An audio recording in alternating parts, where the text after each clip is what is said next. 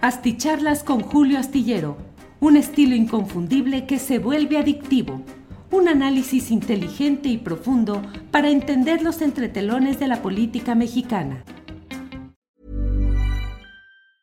Tired of ads barging into your favorite news podcasts?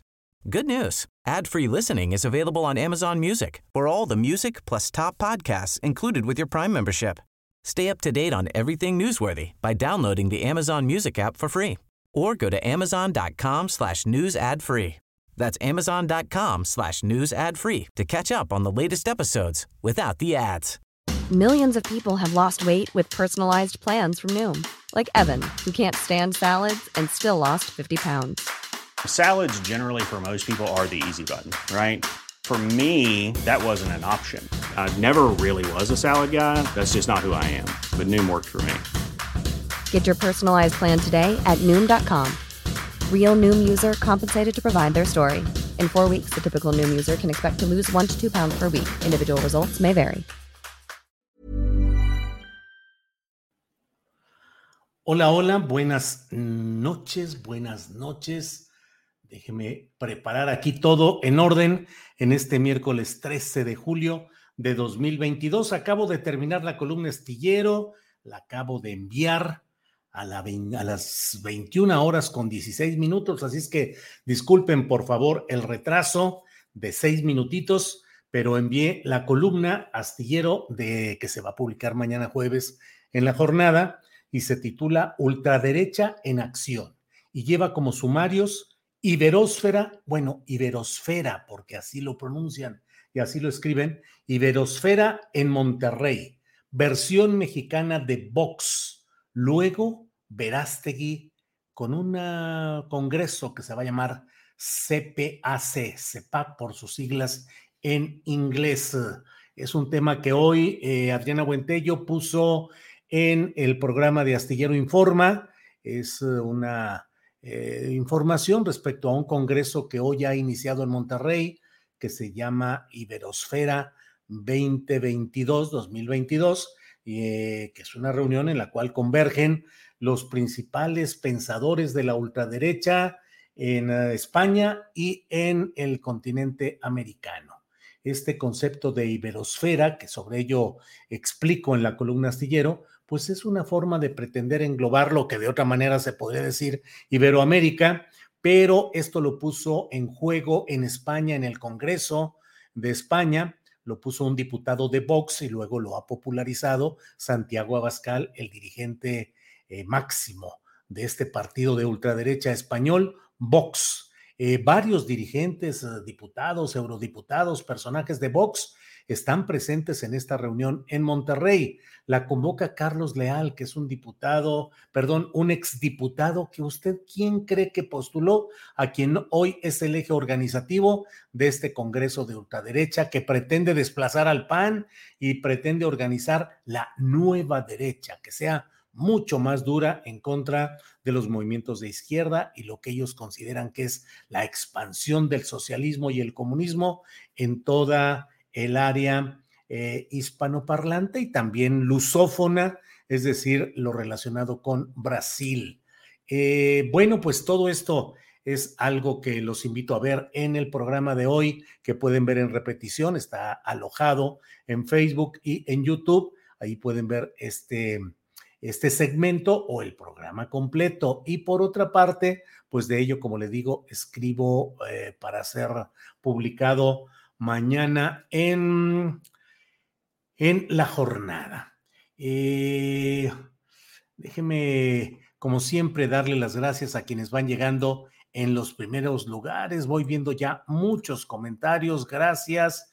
Eh, Oficina Peralta dice, buenas noches, Julio, aquí con buen café de Huatusco, Veracruz esperando la objetividad de las noticias para normar criterio. Cuídate, muchas gracias, Oficina Peralta. Carlos Osorio envía saludo a toda la tripulación astillero. Javier de Marcos envía saludos desde la convulsa Puebla. Híjole, Javier de Marcos, qué duro anda el, la grilla, de verdad, ahí en Puebla. Todos contra todos en una exhibición muy clara de lo que significa el poder, el llegar al poder el pelear por el sostenimiento o la adquisición del poder dentro de un partido que técnicamente estaba encaminado pues a no andar metido en todas estas cosas. Es una aceleradísima conversión de Morena, no solo en Puebla, pero hoy hablemos solo de Puebla, una acelerada conversión de Morena en algo parecido a lo que ha sido, eh, lo que fue este partido que fue importante en la izquierda mexicana, el Partido de la Revolución Democrática. Pero pues peleándose eh, el gobernador, pues que decir que es de Morena es mucha concesión, es un hombre de formación perredista de la clásica de los chuchos, hecho a todos los triques y a todas las trácalas y todo lo que implicó esa escuela de formación política de formación y de deformación política de los llamados chuchos, se peleó con ellos, es cierto, se peleó, pues como luego dicen, eh, cuando no hay un buen reparto del botín, hay motín y Barbosa decidió salirse y luego vendió caro su amor eh, renunció a la coordinación de los senadores del PRD para pasar a Morena y desde entonces se le prometió que sería el candidato a gobernador en Puebla. Triste decisión, malévola y de consecuencias desastrosas para un gran estado como es Puebla. Bueno, pues andan peleados ahí el gobernador Barbosa, eh, contra Ignacio Mier, que es el coordinador de los diputados federales de Morena, contra Santiago Nieto Castillo, que fue el titular de la Unidad de Inteligencia Financiera, contra Alejandro Armenta, que es senador y uno de los aspirantes a la candidatura de Morena al gobierno de Puebla, apoyado por... Eh, Mario Delgado, que ya sabe usted que él siempre arroja sus redes para ver qué capta y qué jala y con qué se queda ese grupo para el futuro inmediato. Bueno, ya me detuve mucho en Puebla, pero sí, Javier de Marcos, desde la convulsa Puebla. Alelí Verduzco, nuevamente en Guadalajara, Julio, sin importar dónde estés, tu análisis viaja a todos lugares y yo ya tengo listo mi boleto para escucharte. Gracias, Alelí Verduzco. Efectivamente, ya estamos por aquí en... Eh, en Guadalajara, en Zapopan específicamente. Héctor Elías Salazar, Julio, esperándote con el buen análisis. Rosalía Hernández, buenas noches a toda la banda astillada, como siempre, listos para el análisis. Gracias, Ciro. Adrián Martínez Pérez dice: saludos desde Torreón. Magdalena Rodríguez, saludos desde Blainville, Quebec. Siempre bien informados. Gracias, tripulación astillada. Bueno, hasta ahí llego en esta parte. Sem Rey, bueno, me brinqué a José Baltasar Zulzum, dice saludos, esperando, muy bien. Sem Rey dice difícil situación en la Ciudad de México. Se dice que muchas de estas bandas se encuentran instaladas en el Ajusco. Bueno, bueno, bueno, pues vamos a ver qué es lo que hay. Gracias a todos quienes están enviando saludos desde diferentes partes. Francisco Morales envía saludos desde San Luis Potosí. Muchas gracias. Norma, Norma dice qué gustazo verte en la videocharla astillada. Muchas gracias y le voy brincando por aquí, brincando, brincando. Raúl B. Master, el Sami perdido, nuestro querido Nuevo León, seco, sin agua. Ya no digan Monterrey, ahora es Zombilandia. Órale, Zombilandia. Em, Alberto Sama, no miren cómo vengo, lo bueno es que ya llegué y echando tiros. Muy bien. Ese Harfuch no me da confianza, dice Anita López. Bueno, hoy he querido hablar de este tema, aunque ya sabes, sigue la discusión pública acerca de lo que sucedió en la visita del presidente López Obrador a Washington, a la Casa Blanca, si hubo desdén de... Mm, eh, Joe Biden, si hubo maltrato a Joe Biden, si la visita del presidente fue eh, de intrascendencia y que solo se fue a escuchar las instrucciones que ya tenía preparado el gobierno de Estados Unidos. Y por otra parte, eh, pues la actitud del propio presidente de la República, yo lo he escrito en la columna astillero publicada este miércoles, pues que a diferencia de otros presidentes que iban en una condición reactiva a ver qué les decían y a ver cómo reaccionaban en la Casa Blanca, el presidente de México se tomó la no tan fácil adquirible libertad de plantear con calma tanto un repaso histórico, un contexto político, económico y plantear algunas propuestas. ¿Qué se puede lograr de los cinco puntos que planteó el presidente López Obrador? ya lo iremos viendo. ¿Servirán de algo de verdad las eventuales 600 eh, mil visas de trabajo, que serían el doble de las que ya se asignan, 300 mil? 600 mil, ¿de veras eso ayudará? ¿Es solamente pues una concesión eh, que ya veremos si de veras se materializa? En fin, pues hay muchas cosas interesantes que vamos a ir eh, analizando en su momento. Pero hoy he querido platicar con ustedes acerca de lo que ha sucedido, pues con este enfrentamiento armado en Topilejo, en, en la Ciudad de México, en, una Ciudad de México que durante mucho tiempo vivió, uy, era casi eh, herejía decir que había bandas del crimen organizado en la Ciudad de México. No, hombre, no, no, claro que no. Miguel Ángel Mancera juraba y perjuraba, no los hay. Hay incidentes aislados, hay episodios de eh, violencia eh, focalizada, muy circunstancial, pero que hubiera cárteles operando en la Ciudad de México, nunca. ¿Cómo creen? Lo que ha venido después se ha, ido viendo que no solo lo sabía desde hace mucho tiempo, sino que había una colusión de muchas de las autoridades de aquellos tiempos con estos grupos en expansión del crimen organizado. Hay muchas informaciones y sobre ello, bueno, vamos a ir avanzando, pero a mí me parece muy llamativo algo que ha surgido a partir de la entrada en acción de la policía capitalina, frenando a estas células, se ha dicho, del, um, eh, del cártel de Sinaloa en, eh, en este terreno de lo que ha sucedido en esta parte de la Ciudad de México.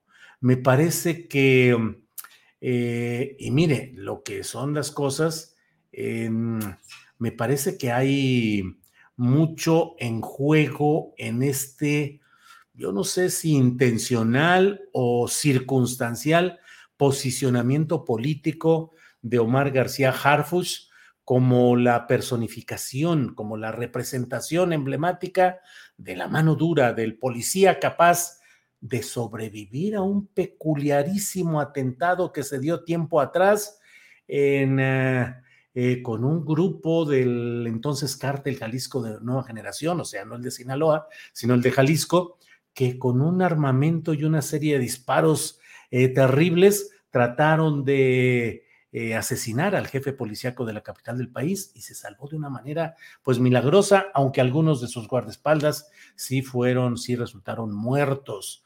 La verdad es que peliculesca, pues cuando menos toda esa escena en la cual fue interrumpido por un vehículo y luego dispararon armas potentes a cual más y eh, García Harfuch sufrió algunas heridas, de las cuales se dice que todavía tiene secuelas, pero yo mismo lo he visto en algunos auditorios, en algunas reuniones, eh, lo vi en una reunión con estudiantes de universidades eh, privadas en la Ciudad de México, en la cual le aplaudieron ampliamente cuando fue relatando la historia de cómo fue emboscado, cómo logró salir, lo que pensó, lo que sintió y el compromiso de seguir adelante cuando pues ahora sí que ya la guadaña había tocado a su puerta de seguir adelante luchando y trabajando en ese ámbito policíaco. Recordemos que Omar García Harfuch es hijo de Javier García Paniagua, que fue un político que fue secretario de la Reforma Agraria, aspiró a ser candidato a la presidencia de la República,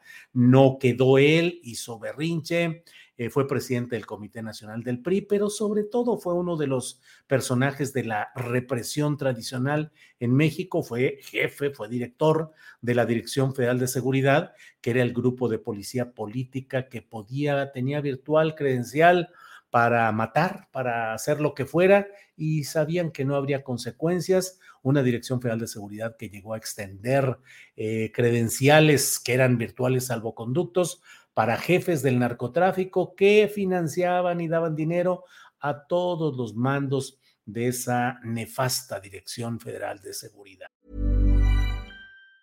Getting engaged is a moment worth cherishing. A one of a kind ring that you design at Blue Nile can help your love sparkle. Just choose your diamond and setting. When you found the one, you'll get it delivered right to your door. Finding the right engagement ring can be nerve wracking. At Blue Nile, you'll have the expert guidance needed and a diamond guarantee that ensures you're getting the highest quality at the best price. Cherish all of life's moments and save up to 30% at BlueNile.com. That's BlueNile.com. Tired of ads barging into your favorite news podcasts? Good news. Ad-free listening is available on Amazon Music for all the music plus top podcasts included with your Prime membership. Stay up to date on everything newsworthy by downloading the Amazon Music app for free or go to amazon.com slash news ad free. That's amazon.com slash news ad free to catch up on the latest episodes without the ads. Es también García Harfuch, nieto de Marcelino García Barragán, que fue secretario de la Defensa Nacional eh, con Gustavo Díaz Ordaz y que como tal vivió el momento de 1968, del 2 de octubre en Tlatelolco, y que finalmente cerró filas en una lealtad marcial del ejército mexicano con Gustavo Díaz Ordaz, que estaba en una condición política muy endeble. Pero em, debo decirle que García Harfuch ahora con este golpe contra el grupo sinaloense en Topilejo y más allá del tiempo que llevan presentes y actuantes los grupos de esta índole, no solo en Tlalpan, sino en montones de lugares de toda la Ciudad de México, bueno, pues se han aumentado las expresiones que tratan de plantear, em, de plantear que podría él ser un candidato de Morena a la jefatura de gobierno, a la gobernación de la Ciudad de México, impulsado como parte del equipo de em, eh, la jefa de gobierno, Claudia Sheinbaum. Es decir, dicen si Claudia va a la jefatura de gobierno, quien debería, a la, Claudia va a la presidencia de la República, quien debería ir a la jefatura de gobierno es Omar García Harfus. Es em, otro García Luna, pregunta aquí Sara Hernández, ¿es el Harfus? Bueno, una parte de la biografía de Omar García Harfus es la relacionada con su participación también en los grupos policíacos de Genaro García Luna y el papel que jugó, lo que supo no supo, lo que hizo o no hizo en la noche trágica de Iguala, cuando él formaba parte de esos grupos policíacos federales, específicamente en la adscripción de Guerrero precisamente. Luego se ha dicho que no, que ya había pedido permiso, que no estaba en activo, que sí había estado, pero que no en las horas o en los momentos específicos, pero yo le voy a decir, lo que sucedió en Iguala no fue solo una irrupción momentánea, fue la acumulación de hechos de las cuales conocían, participaban mandos policíacos municipales, estatales, federales, militares, de la Marina, del C, del CISEN, de todos los órganos que sabían lo que pasaba y bueno, pues eh, habría que esclarecer bien ese punto. Em, la ley y el orden se quedó a la menos 10 con el resto de Harfus, dice Maeva. Entonces, ¿qué tanto lo que estamos viviendo en México y lo que estamos viviendo con esta em, eh, fuerza del crimen organizado que está llevando a que haya eh, pues mucha desesperación en zonas sociales que dicen, ¿por qué? ¿Por qué no se mete orden? ¿Por qué no se actúa contra los malandrines, contra la mafia, contra la maña? Bueno, pues pareciera eh, que en todo ello lo que hay también es eh, el, eh, um, la propensión social a pensar que, bueno, pues yo creo que esto se arregla. Imagínense que hubiera un candidato militar a la presidencia de la República, no lo creo, pero bueno, es tanta la fuerza militar que se ha ido en eh, empoderando, que ha ido creciendo durante este sexenio, que bueno, yo no diría ninguna cosa. Julio, no lo digas ni de broma, Harfuch en la jefatura de gobierno, entonces sí lo matan, dice Enrique Ramírez. Eh, pura transformación, pañuelo blanco, dice Gonzalo Villarreal. Eh, Don Ali Robles, qué gusto que están de regreso, muchas gracias. Entonces yo sí exhorto a que tengamos cuidado en lo que implica eh, esta creencia de que la mano dura, de que la presencia de los policías o los militares o los marinos en el poder cambian las cosas para bien y que se logra realmente avanzar y quitar todas esas circunstancias. La realidad históricamente está demostrada en México y en buena parte de Latinoamérica es que esa mano dura, el poder militar o policíaco, solo resuelven de manera efectista lo inmediato. Llegan los, eh, los grupos, las caravanas de vehículos, se pasean uniformados y con armas largas los eh, principales eh, grupos militares o policíacos y parece que las cosas se calman, pero se produce sabidamente el llamado efecto cucaracha. Los maleantes, los mafiosos, se van a otro lugar y siguen eh, desarrollando lo mismo en otro lugar, esperan a que se vayan los cuerpos militares o policíacos que no pueden estar eternamente acantonados en un lugar y vuelven y siguen las cosas y si no es en un lugar es en otro o en otro, porque el gran problema es de fondo, es estructural y no es solamente de que se crea que esté resultando algo eh, distinto con esa presencia de policías y de militares. Por el contrario, históricamente se ha visto que luego de un primer efecto eh, aparente de resolución de los problemas, se vienen las violaciones de los derechos humanos, las salidas eh, en días francos de militares que luego terminan agrediendo a mujeres, a hombres en antros, en centros de consumo de bebidas alcohólicas, de table dances, eh, en fin, de todo eso es lo que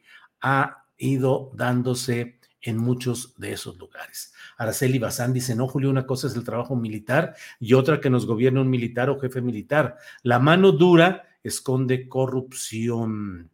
Eh, Gabriela López dice, Harfush sí hace buen trabajo. A mi parecer es muy buen funcionario.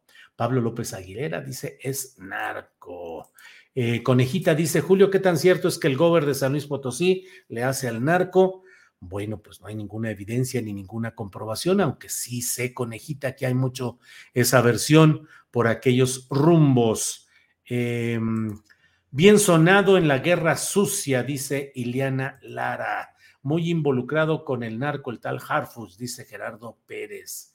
Eh, Elba Maya dice, estará interesante la sucesión de la Ciudad de México, Harfuch contra Martí Batres, pues quién sabe, Elba Maya, si se quede así Harfuch contra Martí Batres, porque también suena como una propuesta muy, con mucho consenso en Palacio Nacional y en Palacio Nacional hablo de la pareja, no solo del presidente, sino también de su esposa, en favor de la actual secretaria de Seguridad y Protección Ciudadana, Rosa Isela Martínez, nacida en la Huasteca de San Luis Potosí, pero avecindada durante décadas en la Ciudad de México y que desde que López Obrador llegó a ser jefe de gobierno, eh, apostó su suerte política, habiendo sido reportera, eh, eh, para trabajar con López Obrador y se ha mantenido siempre eh, en esa línea y apoyando en diferentes espacios y muy conocedora de lo que es la política y la administración de la Ciudad de México. Fue secretaria de Desarrollo Social, secretaria de Desarrollo Rural, en fin, secretaria general con la propia eh, Claudia Sheinbaum, fue la segunda de a bordo, la secretaria general del gobierno. Todo lo que describes pasa en Quintana Roo, dice Big Sau 83 pues no sé qué de todo lo que he dicho, pero sí estoy seguro de que en Quintana Roo, híjole, qué grave, qué complicado. ¿A quién se le entrega el poder en Quintana Roo? Al Partido Verde Ecologista de México, al mal llamado Niño Verde.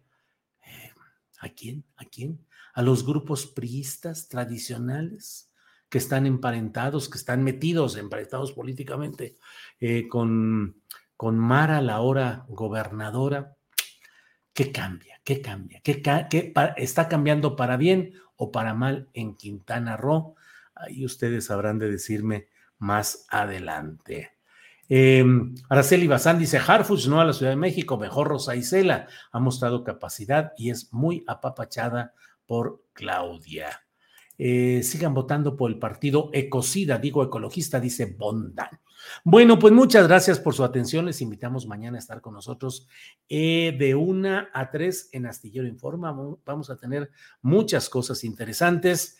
Eh, vamos a tener entrevistas, vamos a tener toda la información relevante este jueves 14 de julio, o sea, mañana andamos con complicaciones para la mesa de seguridad porque se nos han enfermado o andan de viaje los principales compañeros y compañeras que han estado participando en estas mesas. Está al pie del cañón el buen Ricardo Ravelo, pero bueno, eh, vamos a ver cómo armamos mañana la mesa de seguridad. Eh, Ricardo Ravelo, algún otro especialista invitado y tendremos eh, toda la información del caso. Vamos a hablar también de la Ciudad de México y de García Harfuch. Bueno, pues muchas gracias a todos. Gabriel Flores dice, don Julio, cuídese mucho. Sí, señor, paso a cuidarme a continuación, a cenar, a descansar y a prepararnos para mañana. Por hoy, buenas noches, muchas gracias. Hasta mañana. Tired of ads barging into your favorite news podcasts? Good news. Ad-free listening is available on Amazon Music for all the music plus top podcasts included with your Prime membership. Stay up to date on everything newsworthy by downloading the Amazon Music app for free or go to amazon.com slash news ad free. That's amazon.com slash news ad free to catch up on the latest episodes without the ads. ¿No te encantaría tener 100 dólares extra en tu bolsillo? Haz que un experto bilingüe de TurboTax declare tus impuestos para el 31 de marzo y obtén 100 dólares de vuelta al instante. Porque no importa cuáles hayan sido tus logros del año pasado, TurboTax hace que cuenten. Obtén 100 dólares de vuelta y tus impuestos con 100% de precisión. Solo con Intuit TurboTax. Debes declarar para el 31 de marzo. Crédito solo aplicable al costo de la presentación federal con TurboTax Full Service. Oferta sujeta a cambios o cancelación en cualquier momento.